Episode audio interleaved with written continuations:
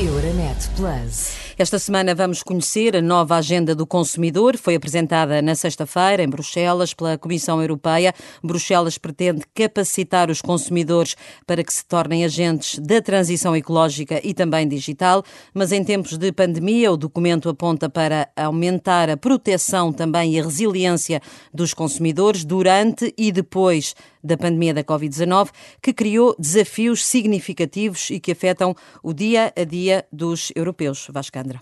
Para promover a transição ecológica, a Comissão quer que os cidadãos europeus saibam qual o impacto exato no meio ambiente dos produtos que consomem. Por isso, já no próximo ano, Bruxelas deverá apresentar uma proposta destinada a melhorar as informações prestadas aos consumidores sobre a sustentabilidade dos produtos, permitindo a cada um fazer escolhas informadas.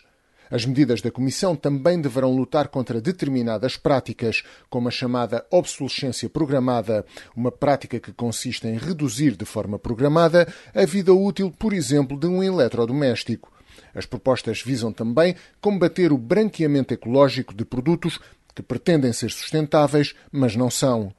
Como os padrões de consumo dos europeus estão a mudar devido à transformação digital, e isso traz novos desafios, a Comissão pretende combater as práticas comerciais online que desrespeitem ou abusem dos consumidores, como a utilização de publicidade oculta. Outro ponto passa por reforçar a proteção do consumidor nas transações online. De resto, a pandemia afetou muitos aspectos da vida dos consumidores quer se trate de burlas na internet, por exemplo, com máscaras de proteção, ou de planos de viagem cancelados. Ora, a Comissão promete continuar a combater as burlas e a assegurar a proteção dos direitos dos passageiros na União Europeia. O Executivo Comunitário também anunciou que vai desenvolver para o ano um plano de ação com a China para reforçar a segurança dos produtos vendidos em linha. Em direto está Francisco Sarsfield Cabral. Boa tarde, eh, Francisco. Boa tarde, Ora, nós estamos a falar agora de uma nova agenda do consumidor, mas em Portugal a defesa dos direitos do consumidor é recente. O tema entra uh, no nosso país precisamente com a adesão à CEE em 1986.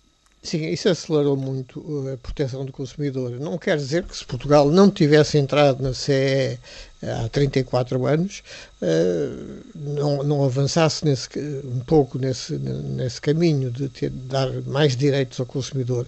Mas, de facto, eh, o comércio há, há 34 anos era o comércio em Portugal era, tinha poucas grandes superfícies, tinha, enfim, era muito comércio local.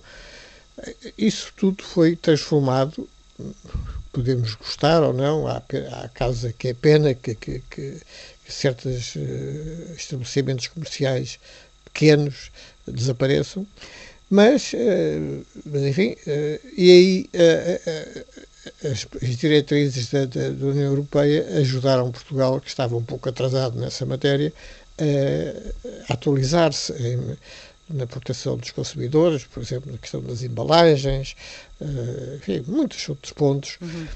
Agora, há uma novidade, como aliás disse, referiu Vasco Candra, que é que cada vez mais uh, as compras estão a ser feitas uh, pela internet.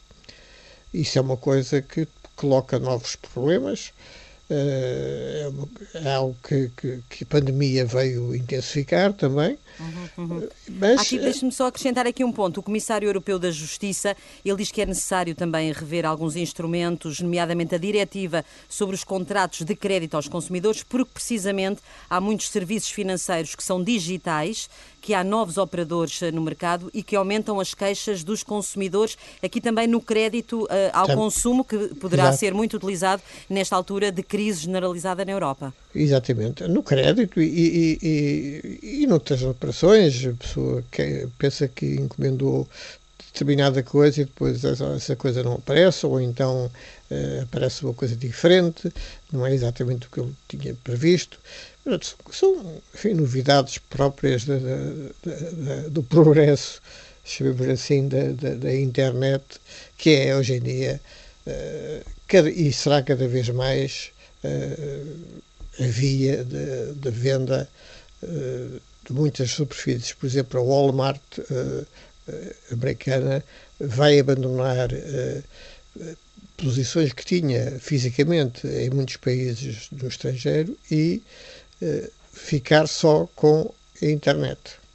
Uhum. Apenas vendas online até para, uh, para ganhar algum dinheiro, não é? Porque escusa de estar, escusam de pagar rendas, há muitas ideias. Francisco, outra também, outra, outra ideia que, que, que iremos depois abordar mais lá para a frente, também sobre uh, o consumo, tem a ver com, e com a pandemia, tem a ver com os reembolsos em cancelamentos de viagens por causa da pandemia. Foi o comentário de Francisco Sarcil Cabral nesta edição do Europa para que te quero.